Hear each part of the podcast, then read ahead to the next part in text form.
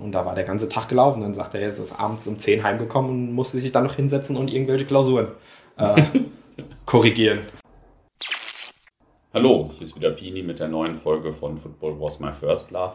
Heute geht es mal wieder um ein historisches Nerd-Thema. Wir haben gerade schon festgestellt, dass wir in äh, so einer kleinen Blase sind oder in so einer kleinen äh, Fußball-Nerd-Blase leben. Es geht nämlich um die deutsche Amateurmeisterschaft 1982, die der erste FSV Mainz 05 gewonnen hat und gleichzeitig um ein Fanmedium. Der Nils hat nämlich ein Heft zu dem Thema rausgebracht. Ähm, du warst ja schon mal vor einem Jahr etwa im Podcast und wir haben über die Fanszene von Mainz 05 gesprochen, gab auch äh, viel Feedback, haben sich viele Leute angehört. Aber sag trotzdem vielleicht noch mal ein paar Worte zu dir. Ja, gerne. Hallo Pini erstmal. Ähm, ja, Nils mein Name. Ich bin seit 99 äh, Fan von Mainz 05, seit 2000 dann auch regelmäßiger äh, Stadiongänger. Natürlich zuerst Heimspiele, später dann auch vermehrt Auswärtsspiele. Ähm, bin seit 2003 ähm, in der Fanszene aktiv, war lange in verschiedenen Ultragruppen in der USM, aber auch in der Handkäse-Mafia aktiv. Ähm, aber auch darüber hinaus in äh, allen möglichen Funktionen, Positionen in der Fanszene aktiv gewesen und habe dort äh, mit angepackt und ja, ja. Mich, mich verwirklicht ein bisschen. Mhm. Ähm, meine Standardfragen, wie du zum Fußball gekommen bist, lasse ich jetzt einmal weg. Aber dann frage ich mal dazu, äh, wie bist du denn dazu gekommen, dich so intensiv mit diesem Thema der deutschen Amateurmeisterschaft 1982 auseinanderzusetzen? Ja, Langeweile während Corona. nee, ähm, das, das Thema beschäftigt mich eigentlich schon, solange ich Mainz 5-Fan bin. Ähm, es ist schließlich nach wie vor der einzige wirklich nennenswerte Titel, den der Verein ähm, bisher gewonnen hat, wenn man mal so die, die deutsche Meisterschaft in der A-Jugend 2010 oder 2011 ausklammert. Ähm, der Titel ist aber in der, in der Wahrnehmung immer relativ wenig zu finden oder wird immer nur so in zwei, drei Sätzen abgehandelt. Und das hat mich, als ich Fan geworden bin, immer schon so ein bisschen gewundert. Und äh, im Laufe der Jahre wusste ich dann auch, warum ähm, das so ist, aber ähm, so richtig zufrieden mit der Begründung, warum das immer nur so kurz abgetan ähm, wird, war ich einfach nicht. Und ähm, wir hatten zwar mal was mit der USM 2010 zum 105-jährigen Jubiläum äh, gemacht, wo das auch Bestandteil war und wir haben auch mal drüber was geschrieben, aber ähm, das war auch nicht so tiefgründig und nicht so, so intensiv und ähm, das, das wollte ich einfach ein bisschen ändern und ich wollte auch wissen, wie es damals war, wie die Spielzeit war, äh, wie es zu dem Titelgewinn kam, äh, was in dem Jahr passiert ist. Und ja, dann habe ich mich einfach mal letztes Jahr ein bisschen dahinter geklemmt, weil ich wusste, 2022 äh, jährt sich das zum, zum 40. Mal und äh, da wollte ich was zu machen, wollte es ein bisschen würdigen und dann ging es los. Ja. Ja, cool. Einfach selbst machen, das äh, gefällt mir. Ja, es meistens bleibt einem nichts anderes übrig, wenn es sonst niemand macht, dann muss man es selbst machen. Ne?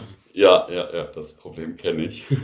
ähm, diese deutsche Amateurmeisterschaft, also nicht die von 1982, sondern der Wettbewerb allgemein, taucht immer mal wieder irgendwo am Rande auf. Zum Beispiel, also ich sehe das dann häufiger bei den Erfolgen von Rot-Weiß Essen oder bei äh, dem Briefpapier von Rot-Weiß Essen oder so. Da ist die von 1992, glaube ich, aufgeführt. Was war das denn überhaupt für ein Wettbewerb? Äh, denn es gibt ihn ja in der Form auch nicht mehr oder gibt ihn gar nicht mehr. Nee, gibt ihn tatsächlich leider nicht mehr.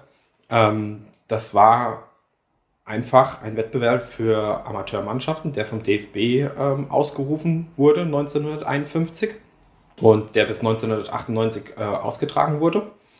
Und äh, im Laufe der 50 Jahre hat sich dieser Modus äh, ständig geändert, weil einfach ja auch äh, zahlreiche Ligenreformen äh, äh, gemacht wurden. Die, die Pyramide wurde ja gefühlt von immer flacher, von ursprünglich sehr flach zu, zu sehr spitz dann aufgebaut mit Einführung Bundesliga, später zweite Liga, dann dritte Liga. Das, das gab es ja im, im Laufe der, der Zeit gar nicht alles.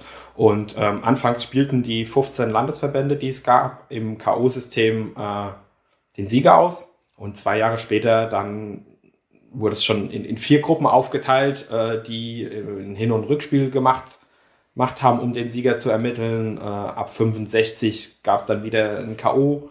System, allerdings mit Hin- und Rückspiel. Und ähm, als dann 78 äh, bundesweit die Oberligen eingeführt wurden, ähm, das waren, glaube ich, acht Stück, ähm, gab es dann wieder dieses äh, K.O.-System, wobei da ab dem Viertelfinale und im äh, Halbfinale Hin- und Rückspiel gab und im Finale war es dann nur ein Spiel. Also das war ein, ein stetiger Wandel dieses äh, Spielsystems und äh, wurde, wurde immer wieder, wieder angepasst, genau. Und ab 82, als dann die eingleisige zweite Liga eingeführt wurde, vorher war die ja noch zweigeteilt, ähm, war es so, dass sich immer die Zweiten jeder Oberliga äh, für diesen äh, Wettbewerb qualifiziert haben. Und das war mhm. in dem Jahr im Südwesten Mainz 5 gewesen, weswegen wir daran teilnehmen durften. Mhm. Und so, so ging das weiter, bis, äh, bis es zur Wiedervereinigung kam und dann Ost, der Ostfußball noch dazu gestoßen ist. Dann ähm, wurde es wieder in zwei Gruppen eingeteilt, in eine Nordstaffel, in eine Südstaffel. Und ähm, da wurde jeder gegen jeden ausgespielt. Und äh, ab, ab dieser Wiedervereinigung hat sich dieser Wettbewerb quasi auch jedes Jahr äh, wieder geändert, bis er eben 98 vom, vom DFB leider äh, eingestampft wurde.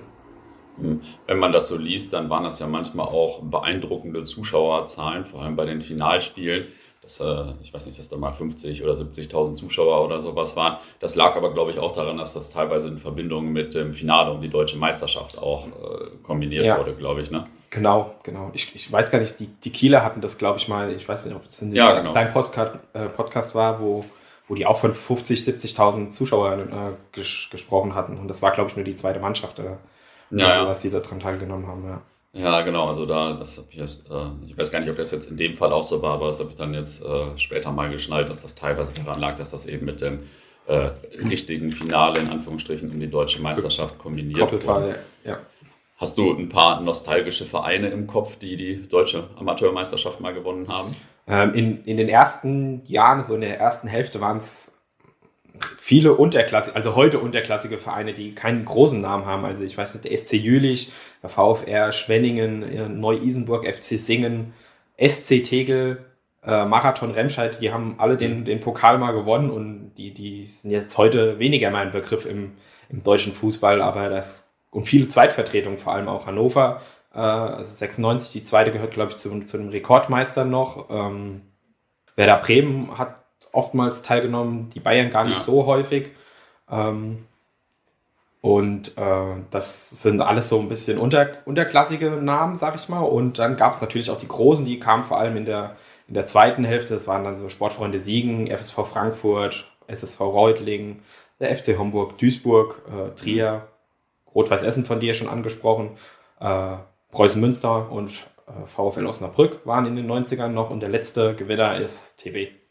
Mhm. Tennis Borussia Berlin. Ah ja, ja, das ist auf jeden Fall äh, ganz interessant, wenn man da mal so durch äh, scrollt, wer da teilgenommen hat. Da äh, ja, auf jeden das Fall. Herz des äh, Nostalgikers in, in der oder in der Nerdblase hier auf jeden Fall ein bisschen höher. Rekordmeister waren in der Tat äh, Werder Bremen Amateure, Hannover 96 Amateure und SC Jülich 1910. Mit denen hatte ich bislang, glaube ich, noch nie zu tun mit Jülich. Äh, ganz interessant häufigster Finalort waren übrigens Siegen und Offenbach, wenn ich das richtig gesehen habe, und als drittes Herford.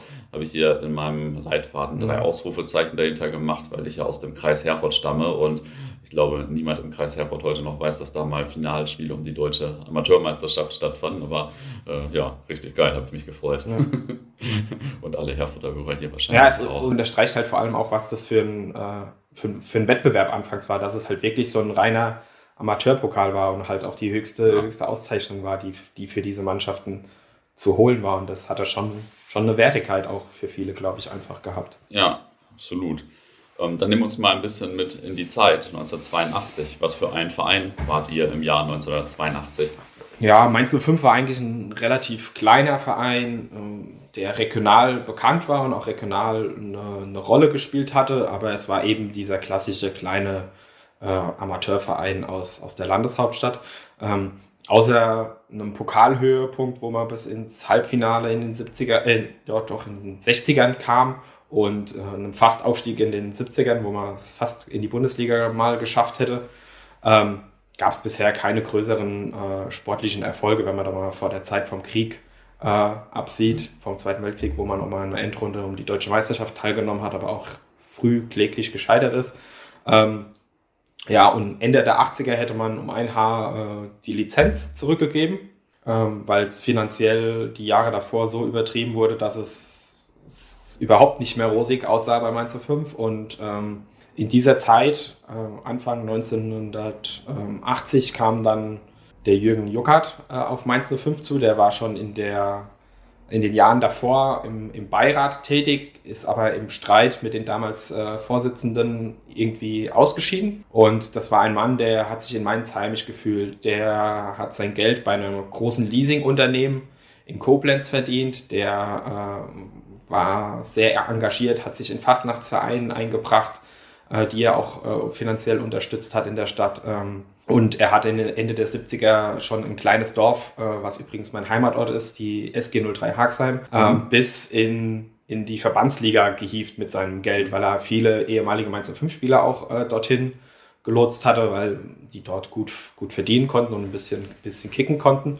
Und ähm, die Verbandsliga war damals die, ich glaube, die vierthöchste Liga im, im, Spielsystem. Und das war halt für dieses kleine Dorf eine absolut ähm, große Nummer. Und ähm, für ihn war es hingegen wahrscheinlich irgendwann zu klein.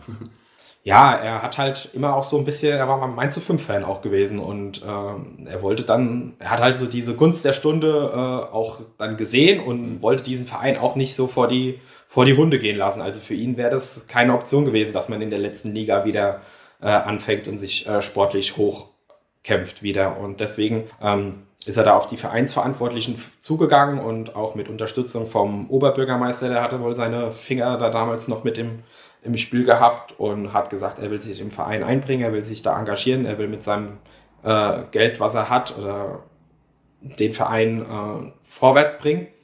Ähm, aber mit der klaren Prämisse, ähm, das, was ich sage, wird gemacht. Also so ich gebe die Richtung vor, ihr, ihr macht mit und am besten äh, stellt ihr keine Fragen. Und äh, für Mainz 05 war das der, der letzte Strohhalm, weil sonst wäre es wirklich äh, entweder ausgewiesen mit einer Vereinsauflösung oder halt eben mit dem Neustart in der, in der letzten Liga. Und ähm, das, das wurde dann auf der nächsten Mitgliederversammlung einstimmig durchgewunken. Da gab es kein, kein großes Veto. Die Vereinsverantwortlichen haben da dahinter gestanden, haben mitgemacht. Die Fans oder die Mitglieder haben das ähm, durchgewunken und ähm, als eine seiner ersten Amtshandlungen hat er einen neuen Trainer geholt und ähm, baute mit ihm zusammen da eine relativ schlagkräftige Truppe ähm, mhm. auf. Und das hat in der Saison 80, 81 dann auch gut geklappt. Da ist man auf Anhieb äh, Meister geworden in der, in der Oberliga. Ähm, leider durfte man nicht an der Aufstiegsrelegation damals teilnehmen, weil äh, es in dem Jahr diese Liga-Reform gab mit der Einführung der äh, zweiten Liga mit der Eingleisigen, ähm, sodass es in dem Jahr keine Aufsteiger gab und ähm, man als Erster in der, in der Liga nur an der Amateurmeisterschaft teilnehmen konnte, wo man äh, kläglich äh, in der ersten Runde gegen St. Pauli ausgeschieden ist. Mhm. Und dann gab es einen neuen Anlauf. Ja, wobei das gar nicht so die, die Marschrichtung war. Also in den, in den Zeitungen konnte man immer nur lesen, dass man oben mitspielen wollte äh, das war, wurde auch so an der Mannschaft, in die Mannschaft getragen und ausgegeben öffentlich, aber insgeheim kann man schon davon ausgehen, dass, äh, dass der Jürgen Juckert äh, eigentlich schon direkt aufsteigen wollte. Ja. Mhm. Hm, oh, okay. Und wie ist dann die Saison verlaufen? Ja, durch eben diese ähm, Zweitligareform kamen extrem viele Mannschaften von oben runter. Also da waren so äh, Namen wie Eintracht Trier, Borussia Neunkirchen, FC Homburg äh, plötzlich in der Liga und die Liga war hatte 20 Vereine und es war eine extrem lange Saison. Es waren 42 Spieltage gewesen, äh, die gespielt wurde. Und das ist ja, wenn man sich das heute mal mit den 34 äh, vergleicht, die jeder zu spielen hat, ja schon, schon extrem lang. Und ähm, es sah auch über eine Zeit lang gar nicht so gut aus im, im Herbst des, des Jahres 81. Ähm, da wurden viele Spiele verloren und auch unentschieden gespielt, sodass ähm, man da sich gar nicht unbedingt an der Tabellenspitze äh, festsetzen konnte. Ähm, aber die Mannschaft hat, hat nicht aufgesteckt. Es gab dann im Winter auch nochmal ein Trainingslager, wo man sich äh, versucht hat, ein bisschen einzuschwören und so ein bisschen auch aufs, aufs Teambuilding äh, hin forciert hat. Da durften dann die, sogar die Mannschaften mit ins, äh, die, die, Mannschaft, die Familien mit ins Trainingslager fahren, sodass so eine, so eine heimische ähm, Atmosphäre auf, auch aufkommen konnte und äh, die Spieler so ein bisschen vernetzt wurden und so. Und das hat auch nochmal so ein bisschen Rückenwind für, für die Rückrunde gegeben. Und das war auch eine extrem harte Rückrunde, weil es anfangs viele äh, Spielausfälle gab wegen den Witterungsbedingungen. Da gab es damals noch keine Rasenheizung und nichts. Und äh, wenn irgendwo im Saarland der Platz nicht geräumt wurde, dann ist das Spiel eben ausgefallen. Ähm, sodass am, am Ende von der Saison es jede Menge englische Wochen gab. Die haben quasi im Dreitagesrhythmus äh, gespielt und sind an einem Mittwoch ins Saarland gefahren, um dort zu spielen und auch an einem Samstag ins Saarland gefahren oder an einem Sonntag, um dort wieder zu spielen. Und äh, das war damals auch eine Strecke von 200 Kilometer, wo es jetzt noch keinen guten Autobahnausbau äh, durch die Pfalz gab. Ja. Und allein das waren schon, schon große zeitliche Aufwendungen, die die dann auch aufbringen mussten. Und äh, der Trainer hat mir das in einem Interview lange erzählt, er hat im Herbst schon gute konditionelle, konditionelle Grundlagen gelegt, sodass die auch diese vielen englischen Wochen dann überstanden haben. Und am Ende ist es dann auch ähm, sehr gut gelaufen. Man hat sich oben nochmal festgebissen und es sah auch lange Zeit gar nicht so schlecht aus, dass man vielleicht äh, sogar den ersten Platz belegt im, im Konkurrenzkampf mit dem FC Homburg. Ähm, allerdings haben so ein bisschen die vielen Unentschieden in der, in der Hinrunde und auch gerade auswärts dem, dem Verein nicht das Genick gebrochen, aber waren so ein bisschen die Krux an der Sache, dass es nicht für den, für den ersten Platz gereicht hat. Und im entscheidenden Spiel gegen, in Homburg, gegen FC Homburg in, in Homburg ähm, wurde dann auch verloren und das war so ein bisschen die Vorentscheidung, dass, ähm, dass man sich den ersten Platz abschminken kann und sich eher auf den, auf den zweiten äh, Platz fokussiert, der es ja am Ende dann noch wurde und zur Qualifikation für die, für die, äh, für die Endrunde um die Meisterschaft ähm, gereicht hat. Genau. Ja, ansonsten war es, wie gesagt, ein, eine Liga, die viele Vereine aus dem Saarland hatten oder aus der südlichen Pfalz und da musste man äh, jede Woche gefühlt da, darunter reisen in die, in die ländlichen Gebiete des, des Bundeslandes. Und äh, es sind aber immer sehr, relativ zuverlässig 150 bis 200 Leute, denen den Spielern auch hinterher gefahren, was schon für die Zeit relativ viel für Mainz 05 ist. Und der, der ja. Jürgen Juckert hat da auch extra ähm, Busse versucht zu organisieren, um die, die Fans möglichst auch günstig dorthin zu bringen, um denen das zu ermöglichen. Und in, in den Derbys gegen Bad Kreuznach oder Bing ähm, kann man von 1000 äh, Mainzer lesen, die da mit, äh, mitgefahren sind, was schon in etwa die Zahl ist, die regelmäßig zu den Heimspielen gekommen ist. Also das ja. war schon, das war schon äh, wirklich enorm, enorm, ja. Ja. Und du hast das, äh, sorry, du hast das ja. mit den englischen Wochen gesagt und äh, dass die Spiele ja relativ weit weg waren. Die Spieler waren ja, also wie der Name ja schon sagt, Amateure und die haben sonst, ich weiß nicht, zweimal pro Woche trainiert oder die haben jeden Tag trainiert oder wie konnte man sich das so zu der Zeit vorstellen? Ja, also zwei bis dreimal die Woche haben die, die schon trainiert, genau. Und mhm. die hatten auch alle noch einen, einen Beruf. Also teilweise waren das dann natürlich Sponsoren von, von Mainz 05, die denen dann auch mal den halben Tag freigegeben haben oder an einem Spieltag äh, die freigestellt haben. Aber ähm, für die war das schon erstmal erstmal arbeiten, dann Training, dann am nächsten Tag vielleicht Spiel und äh, eine Familie hatten die ja auch alle noch, die, mhm. die es dann dadurch äh, kaum gesehen haben. Ja. ja. Ja, ja, krass. ja, hört sich auf jeden Fall nach einer anstrengenden Saison an. Ich glaube, ja. acht englische Wochen hatte ich äh, gelesen bei euch im das Heft am Ende. Also, kann sein, ja.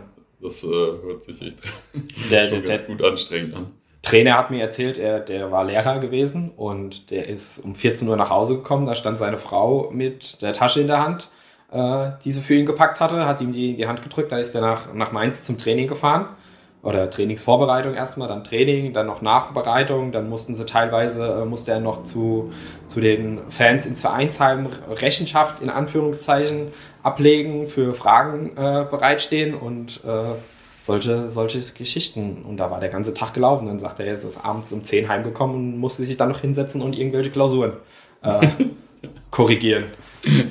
Krass. Das ist wirklich eine gute Vorstellung. Familienleben war da nicht so viel für ihn. Wie lange war der denn Trainer bei euch eigentlich? Ähm, der war dann insgesamt am Ende drei Jahre Trainer, genau. Ah, okay. ja, nicht schlecht. Und dann kam da irgendwann nach dieser langen Saison die Spiele um die deutsche Amateurmeisterschaft, oder? Wer war, vielleicht erstmal, wer war außer euch noch so dabei? Ähm, genau, ähm, nach dieser extrem langen Saison ähm, kam dann die, die Endrunde um die deutsche Amateurmeisterschaft. Parallel musste noch der Südwestpokal äh, ausgespielt werden. Also man hat quasi unter der Woche Südwestpokal gespielt und am Wochenende äh, die, die Spiele um die Amateurmeisterschaft. Und neben uns waren noch äh, die Sportvereinigung Ludwigsburg, Oli Bürstadt, äh, die Schweinfurter, Viktoria Köln, FC Gütersloh, Hertha Zehlendorf und Werder Bremen 2 qualifiziert. Mhm. Das waren die acht Mannschaften für die, für die Endrunde um die deutsche Amateurmeisterschaft. Ja. Okay, der, der Pokal wurde ja, glaube ich, auch gewonnen nebenbei noch, oder? Äh, den Südwestpokal haben wir auch noch gewonnen, genau in dem Jahr. Okay, ja, lief bei euch. Ja. Wie war das denn? Gegen wen musstet ihr dann im Viertel- und Halbfinale antreten? Das waren dann zwei Spiele, glaube ich, ne? Genau, es war immerhin ein Rückspiel gewesen und der erste Gegner hieß Viktoria Köln. Das war so der, der eigentliche Favorit auf den Titel. Der wurde äh, im Vorfeld gehandelt, weil die auch eine, eine extrem starke äh, Saison in der Oberliga gespielt haben, aber auch am Ende äh, unglücklich nur Zweiter wurden und nicht an der, an der Aufstiegsrelegation teilnehmen durften. Äh, und ja, die, die Mannschaft ist da mehr oder weniger als Außenseiter nach Köln gefahren zum Hinspiel, hat dort aber sensationell mit 4-1 gewonnen. Also sie haben wohl eines der besten Spiele äh, bis dahin in der Saison gemacht. Sie sind auch sehr über sich hinausgewachsen und konnten dieser ähm, Truppe, die auch aus teilweise Profis bestand, also die wirklich nur Fußball gespielt haben, ohne nebenher zu arbeiten, äh, dieses 4-1 abbringen. Und die, die Kölner gingen wohl, wenn man das den Zeitungsberichten entnehmen kann, relativ lustlos zur Sache, eben weil sie, äh, für, für die war diese Teilnahme an der Amateurmeisterschaft mehr oder weniger nur dieser, dieser Trostpreis nach der verpassten Aufstiegsrelegation. Und ähm, den hat man wohl schon angemerkt, dass sie nicht so viel Bock hatten. Und äh, da wird in der, in der Presse wird nach dem, nach dem Spiel dann äh, zwar versucht, das noch ein bisschen äh, zurechtzurücken und hat noch äh, die große Marschroute ausgerufen, dass man im Rückspiel in Mainz am Bruchweg dann nochmal angreifen will und das Torverhältnis auch noch, noch umdrehen will. Aber ähm, wenn man dann im nächsten Satz liest, dass der Trainer sich vorzeitig in Urlaub äh, verabschiedet und gar nicht mehr mit zu dem Spiel äh, gefahren ist, dann sagt es auch schon ein bisschen was über diese Wertigkeit aus, die, wie ernsthaft die dann doch an diese Sache gegangen sind. Und das Rückspiel ging dann auch mit 4-1 in die in die Binsen und wurde auch genauso klar verloren wie das, wie das Hinspiel. War das denn äh, für die anderen Vereine, die teilgenommen haben, auch eher so ein Trostpreis, weil man nicht Erster geworden ist? Äh, oder, oder also ich habe so? mich mit den anderen Vereinen oder mit den anderen Spielen gar nicht so genau auseinandergesetzt, hatte da eher den Fokus auf unseren, aber mit den Spielern, ähm, mit denen ich von uns gesprochen habe, die sagten uns alle, sagten mir alle, dass, dass das für die jetzt kein Trostpreis war. Also die wollten dann am Ende auch schon den, den Pokal äh, gewinnen. Klar willst du lieber äh, um, die, um den Aufstieg in die zweite Liga mitspielen, weil das für die persönlich ja auch mit Profitum verbunden mhm. worden wäre, mehr, mehr Geld und natürlich willst du als Spieler lieber zweite Liga spielen, aber als sie dann für den Pokal oder für die Endrunde qualifiziert waren, wollten sie das Ding auch äh, gewinnen. Mhm. Okay.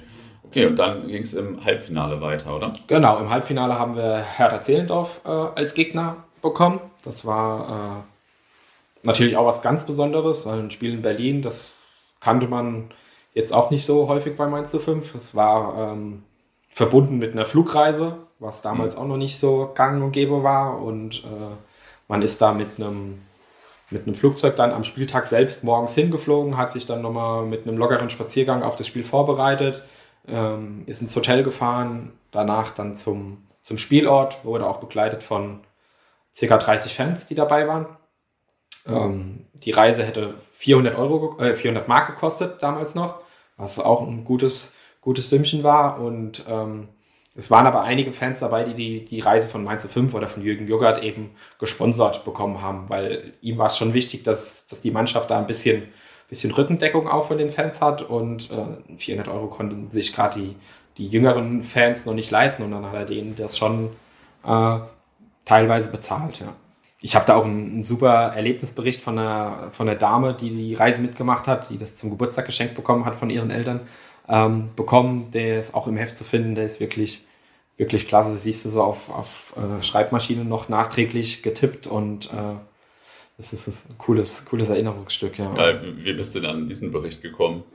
Ich frage gleich nochmal nach den ganzen äh, liebevollen Details, die da drin sind, aber ja, das muss man jetzt erzählen. Das, das war auch Inhalt von, von einem Ordner, den die Dame liebevoll äh, zusammengestellt hat. Die sammelt seit knapp 50 Jahren in Zeitungsberichte von Mainz 05. Also mittlerweile ist es weniger, weil man alles online findet und sie da auch relativ fit noch ist. Aber früher hat sie jeden Tag die Zeitung genommen. Äh, da war die Berichterstattung über Mainz 05 noch nicht so groß wie, wie heute, dass jeden Tag was drinsteht. Aber vor dem mhm. Wochenende, nach dem Wochenende hat sie sich die Berichte ausgeschnitten, hat die auf ein Blatt Papier geklebt und in diesen Ordner geheftet. Und das hat die über 20, 30, 40 Jahre äh, gemacht. Und da waren auch eben diese Erinnerungsstücke wie Bilder oder dieser Erlebnisbericht hm. äh, drin. Okay. Ja.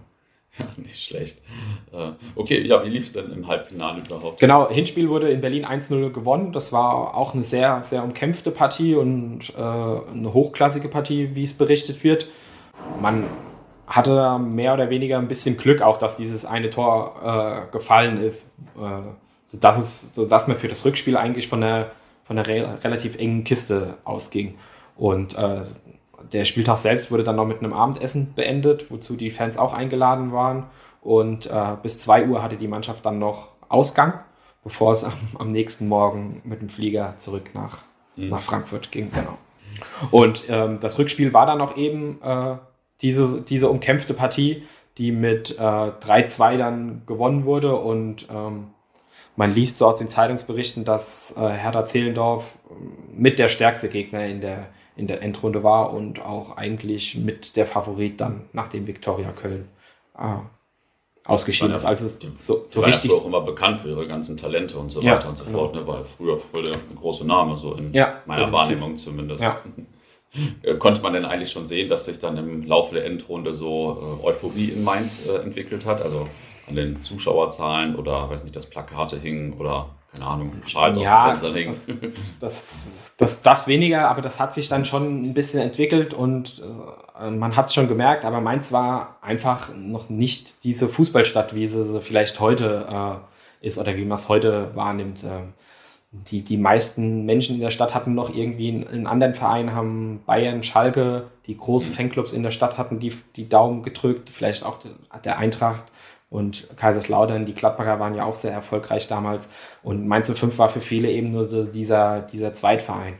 Und ähm, zu dem man halt mal sonntags äh, mittags hingeht, ein bisschen lokalen Fußball gucken. Mhm. Und das wollte halt der Jürgen Juckert halt auch ähm, ein Stück weit ändern. Also der hat auch oftmals gegen dieses kritische Publikum, was da am Bruchweg war, gepoltert und sich in der Zeitung ausgelassen, wofür er dann auch viele negative Leserbriefe äh, eingeheimst hat ähm, die man auch teilweise in dem Heft findet. Und ähm, das war dann aber auch alles wieder schnell vergessen. Und äh, als es dann entscheidend wurde, ähm, und das war auch in der Vergangenheit immer so, wenn Mainz 5 Erfolg hatte, dann waren die Leute auch da und waren auch im Stadion. Und ähm, ich habe vorhin schon gesagt, dass im Schnitt waren ca. 1000 Leute am Bruchweg zu den normalen Ligaspielen und in der Endrunde waren es dann ähm, gegen, gegen Köln 2500 und im Finale äh, 7000. Also ähm, da war die Euphorie schon da und das, das hat auch der, der Jürgen Juckert hat dann auch plakatiert und äh, extra 1000 Plakate drucken lassen, die in Mainz und im, im Umkreis aufgehängt wurden. Also der war schon sehr ähm, dahinter und wollte auch diese, diese Chance in dem Moment nutzen, die Leute für, für Mainz 05 zu begeistern. Und der wusste halt auch, dass ein Titel das vielleicht nochmal ein bisschen ähm, beschleunigt oder untermauert. Und ähm, der äh, wollte eben die Leute so ein bisschen an den, an den Verein binden. Und ähm, der, der hat zum Beispiel auch gesagt, wenn wir aufsteigen irgendwann mal, dann müssen bis zu einem Zeitpunkt X 1000 Karten verkauft sein, also 1000 Dauerkarten verkauft sein, einfach um sich so ein bisschen äh, eine Absicherung oder auch so eine Rückendeckung von den Leuten zu holen und hat so ein bisschen Druck auch denen gegenüber aufgebaut, dass, dass sie doch auch investieren müssen oder auch kommen müssen, damit sich Mainz 5 dieses, dieses Wagnis von einem, von einem Aufstieg irgendwann vielleicht mal äh, zutrauen kann. Mhm. Also das Finale fand dann quasi bei euch zu Hause statt. Also bei euch äh, war, war, quasi ein Heimspiel für das euch. Finale? Das äh, Finale dann. Mhm. Das Finale, genau, es war ein Heimspiel. Das wurde, wurde ausgelost äh, im Vorfeld. Hätte also auch mhm. genauso gut in, in Bremen sein können. Aber ähm, es wurde zu, zu uns gelost, genau. Mhm. Ah, okay, ja, nicht schlecht. Das ist natürlich ja, gut gelaufen. Wie lief denn dann das Finale oder wie lief äh, der große Tag überhaupt? Naja, für Mainz 05 Verhältnisse eigentlich recht professionell. Die, die Spieler haben sich schon äh, am, am Vor, Vortag im Hotel getroffen, haben sich dann auch ähm, am Vormittag noch ein bisschen vorbereitet. Im Stadion war alles angerichtet. Ähm, es, die, die Meister-Shirts waren schon gedruckt.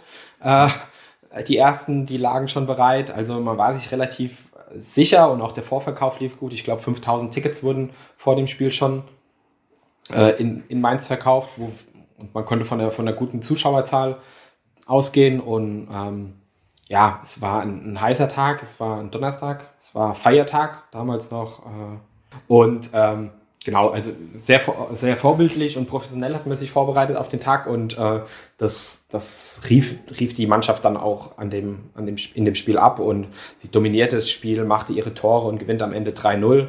Ähm, also eine, eine, relativ klare Sache. Ähm, und ähm, was folgte, war natürlich ein, ein Platzsturm, die Pokalübergabe äh, von Egidius Braun damals noch, der war mhm. irgendein Sekretär beim DFB, ähm, inmitten der Fans und ähm, es gibt auch eine Videoaufzeichnung äh, von, in dem der Stadionsprecher dann verkündet, äh, das ist so eine ganz markante Stimme, äh, dass der deutsche Amateurmeister jetzt Mainz 5 heißt und danach brandet halt so richtig äh, emotionaler Jubel äh, von den Zuschauern und den Spielern auf und das schon, äh, habe ich mir jetzt letzt wieder angeguckt, das macht schon ein bisschen, bisschen Gänsehaut dann auch und äh, in, inmitten dieser ganzen Fans wird dieser markante, riesengroße Pokal von diesem Karl Riegel, der Spieler vom FC Nürnberg war, mal mhm. äh, übergeben. Der hat so einen riesen Sockel aus, aus Holz, also wirklich ein, ein schweres, äh, wuchtiges Teil ähm, der wohl so schwer war, dass man kaum in die Luft äh, gestemmt bekommen hat.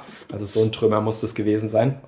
Danach folgte äh, eine ausgelassene Feier mit einem großen Bankett in, in einem der besten Hotels in Mainz, äh, wo, wo sich die ganze lokale Prominenz die Klinke in die Hand gegeben hat, wo es dann schön war, sich mit Mainz 5 äh, blicken zu lassen, wo dann auch verschiedene äh, Fastnachtsredner noch ihren Senf abgegeben haben und der Jürgen Juckert hat geredet. Es gab ein, ein, großes Essen, bei dem, zu dem auch die Spieler von Werder Bremen eingeladen wurden, die auch im, im Nachgang äh, in höchsten Tönen von dieser Gastfreundschaft äh, schwärmen. Und äh, das war wohl ein sehr schönes, rauschendes Fest gewesen für die Spieler und die, die Offiziellen.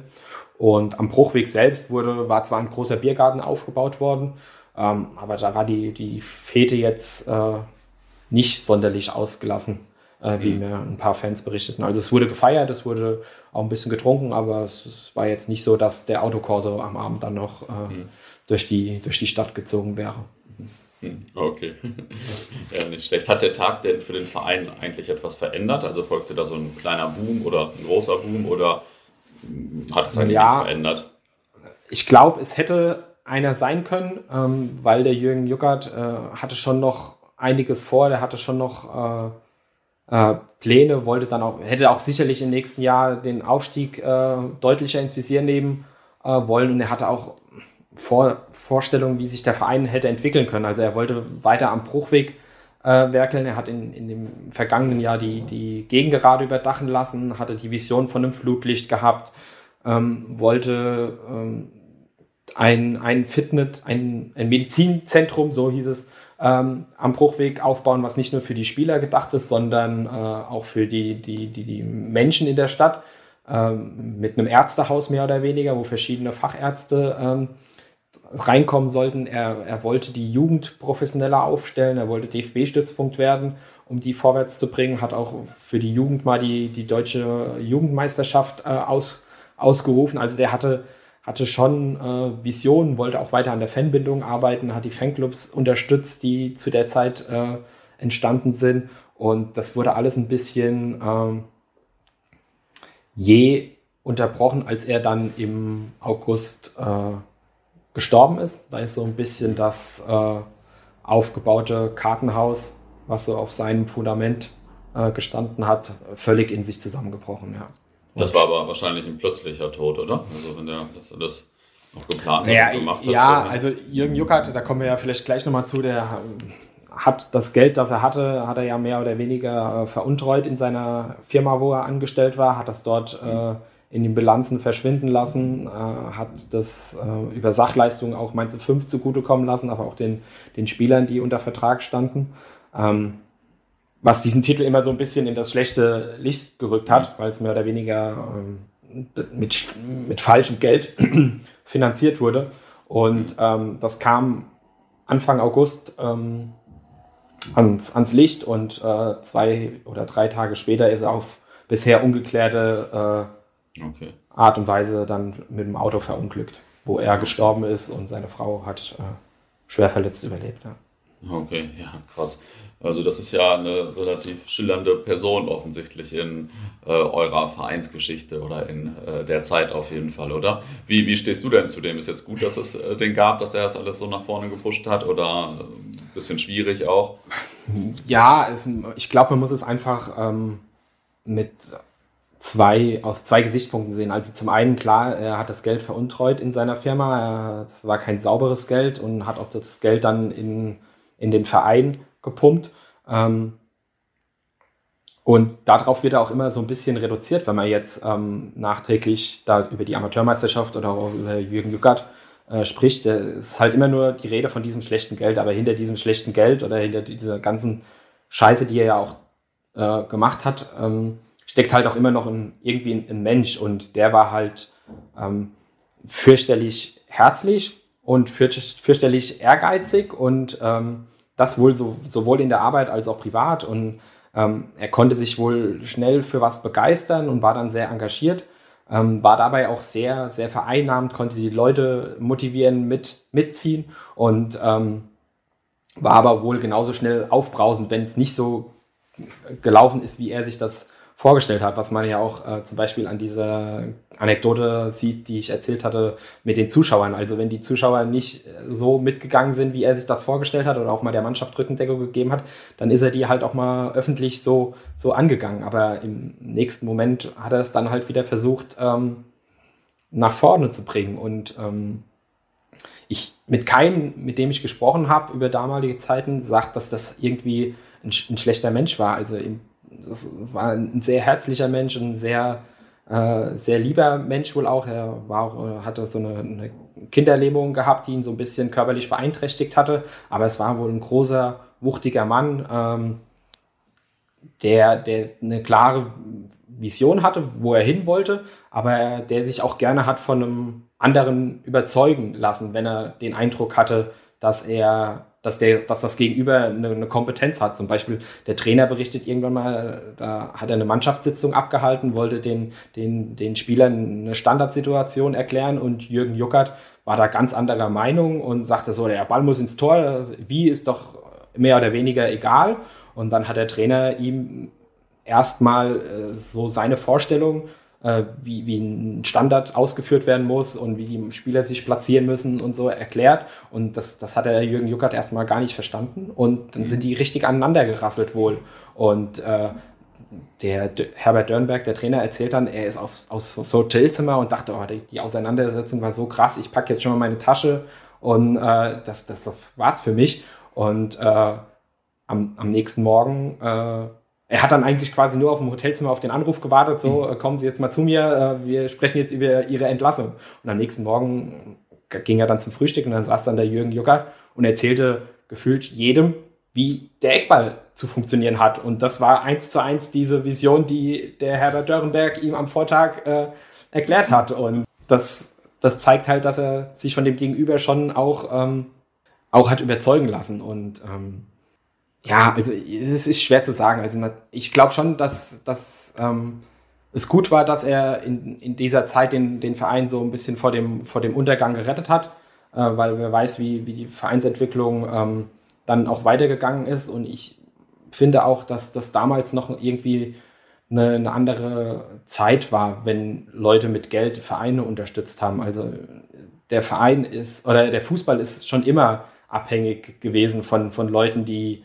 äh, Geld in irgendwelche Projekte gesteckt haben und äh, Vereine nach, nach vorne bringen wollten. Und ähm, also klar kann man so, so Projekte wie Hoffenheim und RB heute im, im bezahlten Fußball, finde ich auch nicht gut, aber damals, ich weiß nicht, es gibt ja zahlreiche Beispiele, wo, wo Vereine äh, mit Geld ja. hochgefallen sind und äh, mhm. hochgekommen sind, aber auch im, im nächsten Moment äh, auch tief gefallen sind. Ich finde auch einfach, dass das ein, ein Stück weit dann auch ein mahnendes Beispiel sein kann und es gehört zur Vereinsgeschichte dazu. Es ist passiert. Ähm, es war ja auch nicht nur er, es gab ja auch, es hätte ja auch irgendjemand ja mal im Verein oder auch im Umfeld die Hand heben können und sagen, so, wo kommt denn das Geld überhaupt her? Es hat auch keiner hinterfragt, was er gemacht hatte, weil sie ja, eben alle so gehandelt haben nach dem Motto, äh, ja, wird, schon, wird schon passen, was er gemacht hat. Und von daher ist, finde ich, wenn es da einen Schuldigen geben muss, ist er nicht der alleinige Schuldige, sondern es hat auch nie jemand hinterfragt. Und wenn, dann müsste man es eher als, als mahnendes Beispiel sehen, warum das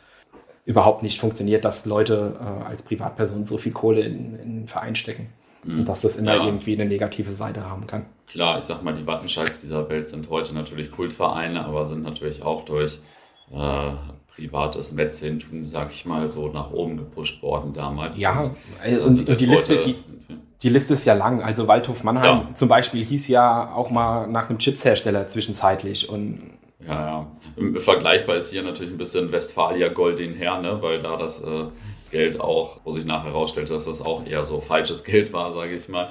Da gibt es ja, glaube ich, eine lustige Anekdote, dass Westfalia, also Goldin Herren auch hieß, nach den diesen Goldin Tankstellen oder so.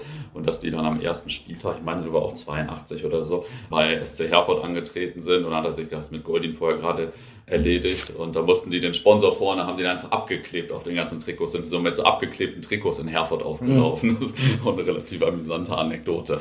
Ja. Anscheinend noch ein bisschen andere Zeiten. Ja.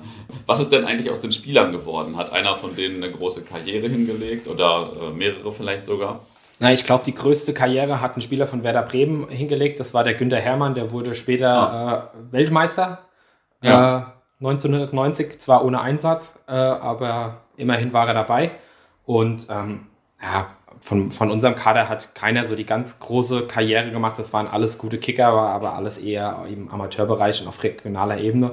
Ähm, nachdem das, das äh, Kartenhaus da zusammengebrochen ist und die Kohle ausblieb, ist der eine oder andere nochmal zum SC Freiburg gewechselt, wo sie äh, zwei, drei Jahre zweite Liga gespielt haben. Aber das war schon ähm, das, das Maximum.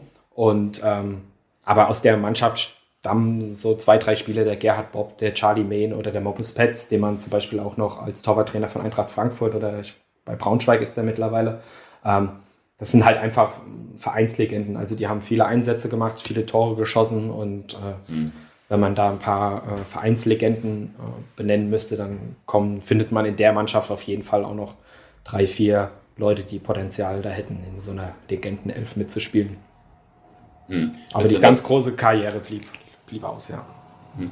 Ist denn das äh, Thema Deutsche Amateurmeisterschaft 1982 bei euch im Verein auch eins quasi? Also merkt das auch so der, keine Ahnung, die Marketingabteilung, dass sich das jetzt gerade 40 Jahre jährt äh, oder erst das erst durch deine oder eure Arbeit jetzt wieder aufgetaucht als Thema so? Nee, leider ist das überhaupt äh, gar kein Thema, beziehungsweise nur ein kleines. Ähm, am Tag des Gewinns ging auf der Homepage ein, ein Text online, der so die Saison nochmal grob äh, ähm, beschreibt oder den Gewinn grob beschreibt, aber so tiefgründig äh, passiert, da, passiert da leider nichts. Und ich finde, das wird halt diesen Spielern, die damals den Titel gewonnen haben, auch überhaupt nicht gerecht. Also irgendeine Wertigkeit äh, hätte ich dann schon ganz gerne, dass man denen ähm, irgendwie vermittelt. Und wenn es halt nur einmal im Jahr ist, zu einem, einem Spiel einladen und versuchen, die äh, so ein bisschen bei Mainz 05 an der Stange zu halten, weil viele, das habe ich auch äh, so rausgefunden, haben mit Mainz 05 gar nichts mehr zu tun oder wollten auch mit dem, mit dem Kapitel gar nichts mehr zu tun haben. Und äh,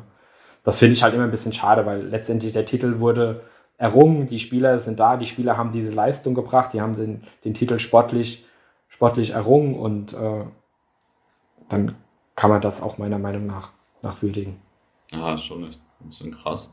Ähm, wir kommen jetzt mal zu eurem Heft. Ähm, das Heft ist ja mega. Ne? Ich habe jetzt ja digital schon ein bisschen reingeschaut und man bekommt richtig Lust, in die Zeitmaschine zu steigen und äh, durch die Amateur-Oberliga Südwest zu fahren. Also richtig geil.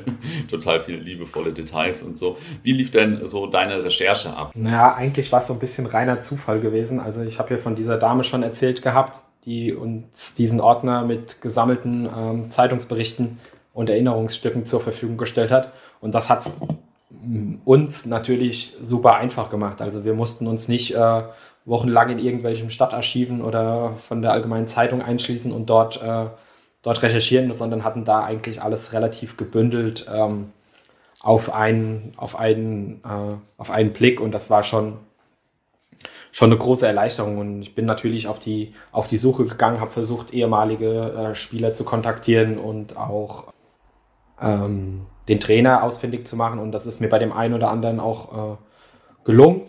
Ähm, die findet man relativ einfach im, im Telefonbuch. Mancher ist natürlich leider äh, schon verstorben und konnte nichts mehr sagen. Da wäre gerade der Günther Martin wahrscheinlich ein guter Gesprächspartner gewesen, der auch viel aufgehoben hat und gesammelt hat, äh, aber mittlerweile äh, leider an, an Krebs verstorben ist. Und ich wollte natürlich auch möglichst viele Spieler nochmal sprechen, um mir einfach da die Eindrücke von denen äh, zu holen. Und ja, manche haben erzählt, munter. Das waren auch coole, coole Nachmittage und coole Abende, die wir mit denen gesprochen haben. Andere wollten mit dem Thema gar nichts äh, ähm, zu tun haben. Und wiederum die dritte Partei, äh, die war auch einfach nicht mehr ausfindig zu machen, auch weil unter den Spielern kein oder wenig Vernetzung äh, mehr herrscht. Also die ist auch nicht so, dass die sich selbst irgendwie organisiert haben und regelmäßig treffen, dass da noch so eine, eine Beziehung untereinander herrscht. Ähm, das ist leider gar nicht der Fall und deswegen konnte ich den einen oder anderen leider auch nicht, nicht ausfindig machen. Ja, hm. ja ich habe jetzt ja äh, kürzlich diese Kicker-Podcast-Staffel gemacht, Kicker History, wo wir auch, äh, keine Ahnung, bestimmt 25 alte Spieler insgesamt interviewt haben. Äh, auch teilweise in einem Telefonbuch gefunden. Ich muss sagen, da war es auch so ähnlich. Manche interessiert das eigentlich fast gar nicht mehr, dass sie da vor 50 Jahren Europameister geworden sind, haben das gar nicht mehr im Kopf, außer vielleicht noch die Prämie. Ja. Äh, und andere können dir jeden Spielzug sagen und können dir sagen, äh, wie das und das Tor gefallen ist. Also äh, da, das ist richtig krass. Ja, ich, ich glaube, das ist halt auch so ein bisschen ähm, darin begründet, wie, wie im Nachgang mit solchen Sachen dann auch umgegangen wird. Gell? Wenn, wenn das bei Mainz 5 immer ein Thema gewesen wäre, wir sind Amateurmeister und ihr seid die, die Gewinner oder ihr wart die Spieler, die den Pokal geholt haben, dann erhöht es auch für, die, für diese Leute Klar. persönlich ähm, die Wertigkeit. Also wenn dann die ersten 10 Jahre, 15 Jahre nach dem Gewinn kein Hahn mehr danach kräht oder auch 20 Jahre, dann Klar. ist dir das auch mehr oder weniger irgendwann egal und dann schmeißt du halt vielleicht deine Erinnerungsstücke auch irgendwann mal auf den, auf den Müll, ja. weil das hat ja offensichtlich für niemanden irgendwie mehr eine eine Bedeutung und äh, das ist halt schon auch schade, ja. Mhm. Welche Vorlaufzeit hatte das Projekt eigentlich? Also wie lange hast du daran gearbeitet? Also ich habe, glaube ich, so im April letzten Jahres ähm, angefangen, da ist mir dieser Ordner in die Hände gefallen oder der Kontakt zu der Dame in die Hände gefallen. Dann war ich bei der zu Besuch, äh, habe mit der einen Kaffee getrunken, habe mit der geschwatzt und den, den Ordner mir ausgeliehen und geschrieben war das relativ äh, flux. Äh, das hatte ich, glaube ich, im September schon mehr oder weniger fertig. Dann muss natürlich natürlich Korrektur, dann muss es gelayoutet werden. Dann gibt es ja diese zahlreichen Probleme, die man im privaten oder beruflichen Bereich hat oder in der Fanszene noch genug andere Sachen zu tun sind, ähm, die ein bisschen äh, die Bremse reingehauen haben. Dann muss es nochmal äh, durchgeguckt werden auf Fehlern und das zieht sich alles leider immer noch so ein bisschen hin, aber wir sind jetzt kurz vor der Zielflagge. Also Zeitplan ist nächste Woche das Ding äh, fertig zu haben, sodass es im August dann veröffentlicht werden kann. Ja. Hm. Ähm, sag vielleicht mal ein paar Sachen zum Heft, äh, angefangen beim Namen, vielleicht wie, wie gro groß ist es, wo kann man es beziehen, äh, genau, Nachfolger also, geben. Ja, ähm, das Heft hat den Titel Es war einmal und äh, mir schwirren auch schon viele Gedanken ähm, durch den Kopf, was in nachfolgenden äh, Ausgaben noch Thema sein könnte. Ich habe auch mit dem einen oder anderen Thema schon angefangen und bin noch relativ weit, äh, sodass da auf jeden Fall noch was kommen wird. So viel kann ich schon versprechen. Ähm, genau, zu haben ist es äh, unter der E-Mail-Adresse Bestellung at minus war einmal fanzine.de. Ähm, gibt auch eine Homepage mit dem gleichen Titel und es lohnt sich auch definitiv ein Blick ins Internet, in die Social Media Kanäle auf Facebook und Instagram. Da haben wir nämlich äh, auch ähm, noch jede Menge ähm, Dinge auch veröffentlicht, die nicht im, im Heft, die es nicht ins Heft geschafft haben. Also da gibt es auch noch eine kleine Zeitreise zu sehen und da erfährt man auch alles, alles weitere über die nächsten, nächsten Ausgaben. Genau. Und das Heft ist, äh, glaube ich, fast 130 Seiten stark. Ähm, wird 7 Euro kosten, weil wir auch ein bisschen, also keine ganz so große Auflage haben und auch ein bisschen die Wertigkeit äh, aufs Papier gelegt haben. Also ist jetzt nicht so ein ganz, ganz dünnes geworden und ähm, man hat es ja schon oft gehört, Papier ist jetzt momentan auch nicht mehr ganz so günstig, sodass die Druckkosten auch ein bisschen steigen und ähm, ja. Also eigentlich ist es ja ein günstiger Preis dafür, dass es eigentlich ein verkapptes Buch ist, sage ich mal. Ja, ich finde es auch absolut äh, okay und gerechtfertigt. Und wenn man sieht, was für andere Fanzines momentan aufgerufen wird. Also ich finde es auch absolut nicht so teuer und äh, dafür, dass, dass es wirklich der reine Druckpreis ist und da nicht groß was hängen bleiben wird, ähm, finde ich es auch absolut gut und gerechtfertigt, ja. Ja, definitiv. Ähm, Gab es denn ein paar Kuriositäten während der Recherche oder so? Ja, also so, so kleine Anekdoten gab es jede Menge, die haben wir dann auch im Heft drin. So, die, die, eine der krassesten fand ich äh, zum Beispiel über das Gastspiel beim SV Elversberg, der ja mittlerweile auch, äh, ich glaube, jetzt nächste Saison wieder dritte Liga spielt. Mhm. Äh, der hat damals noch auf Asche gespielt in der Oberliga. Also äh, die mussten da auch mitten im Winter in Elversberg auf Asche antreten, worüber sich auch der Trainer äh, in der Presse dann extrem äh, echauffiert, weil eigentlich wohl damals Richtlinie war, dass spätestens im zweiten Jahr ein Rasenplatz äh, ähm, jeder Verein vorweisen kann. Und das war in, in Elversberg auch im zweiten Jahr noch nicht der Fall und äh, hat sich scheinbar nicht niemand um die, äh, um die Regeln gekümmert. Und ähm, das finde ich unter so heutigen Gesichtspunkten, dass, dass man noch in, in so, so, ein Spiel in so einer Liga auf, auf Asche austragen äh, würde, das ist schon unvorstellbar heute. Ja, also mittler, mittlerweile ist, ist das ja eh fast eine ausgestorbene Spezies, so ein Ascheplatz. Ja, ja, ja, ja. Äh, ich habe gerade letztes Jahr geschrieben, ich habe wieder einen Dortmunder Kollegen getroffen, der jedes Mal, wenn wir uns äh, sprechen, von Ascheplätzen erzählt, Ascheplätzen im Ruhrgebiet. Äh, die haben mittlerweile schon so einen besonderen Mythos, weil sie so selten geworden sind. Mhm. Irgendwie. Dieser, ja, dieser schöne alte Ascheplatz. ähm, Habe ich jetzt noch vergessen, nach etwas Bedeutendem zu fragen? Sonst haben wir irgendwas noch nicht erwähnt. Ähm, sonst frage ich äh, nämlich nochmal nach einer Abschlussanekdote. nee, ich glaube, wir haben über vieles gesprochen und über alles, was wir noch nicht gesprochen haben. Ich kann ja auch nicht jede Sache äh, verraten und erzählen, sonst nee, nee, äh, kauft gut. sich ja keiner mehr das Heft. Ähm, nee, also würde mich freuen, wenn viele äh, das bestellen würden. Ähm, und ansonsten, ja, haben wir, glaube ich, das Gröbste schon, schon besprochen. Ja, top. Und hast du noch eine Abschlussanekdote für uns aus deiner Fankarriere oder äh, auch aus, äh, mit, mit, dem Heft oder wie auch immer? Ja, ich, ich, ich mache da noch eine zum Heft.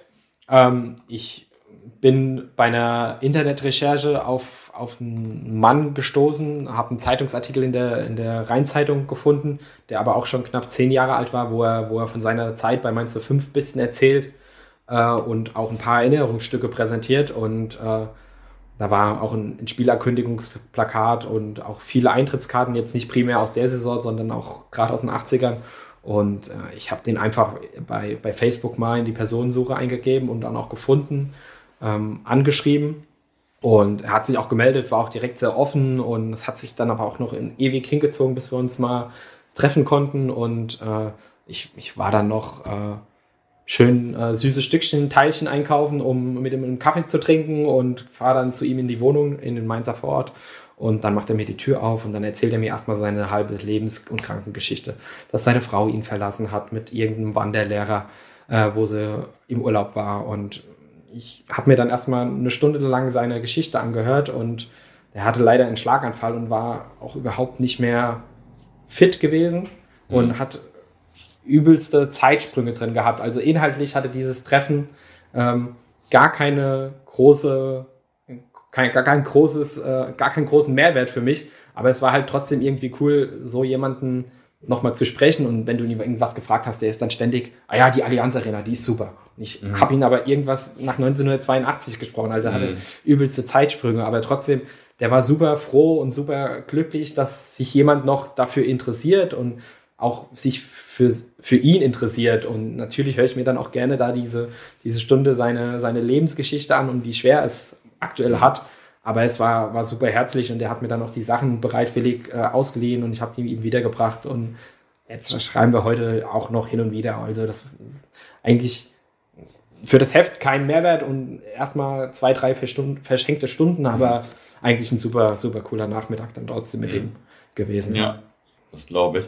Äh, und jetzt kann ich keine Anekdote erzählen, aber äh, ich kann vielleicht noch kurz erwähnen, dass ich die letzten Season Screenshot aus dem Kicker 1963 äh, geschickt habe, wo der FSV Mainz eine Anzeige gemacht hat, dass er Gegner für Privatspiele, war das glaube ich, sucht, also für ja. Freundschaftsspiele. Und das ist natürlich sehr lustig, dass so ein Verein, den man heute als großen Bundesliga-Verein kennt, damals eine Anzeige im Kicker geschaltet hat, dass er Gegner für Privatspiele sucht. Ja, das, das hat mich sehr amüsiert. Das musste ich sofort screenshotten. Also äh, wenn jemand einen Zugang zum Kicker-Archiv hat äh, online oder den erwerben möchte, kann ich nur empfehlen. Da kann man Nächte lang verbringen und lustige Sachen finden. Wäre ja mal interessant, ob sich auf diese Annonce hin jemand gemeldet hätte. Ja. Und welches Testspiel auf, auf diese Art und Weise zusammengekommen ist. Ja, da müsste man wahrscheinlich mal ein bisschen weiter recherchieren, aber das äh, mache ich demnächst mal. cool, danke dir erstmal für das Interview. Ja, sehr gerne. Hat wieder viel Spaß gemacht.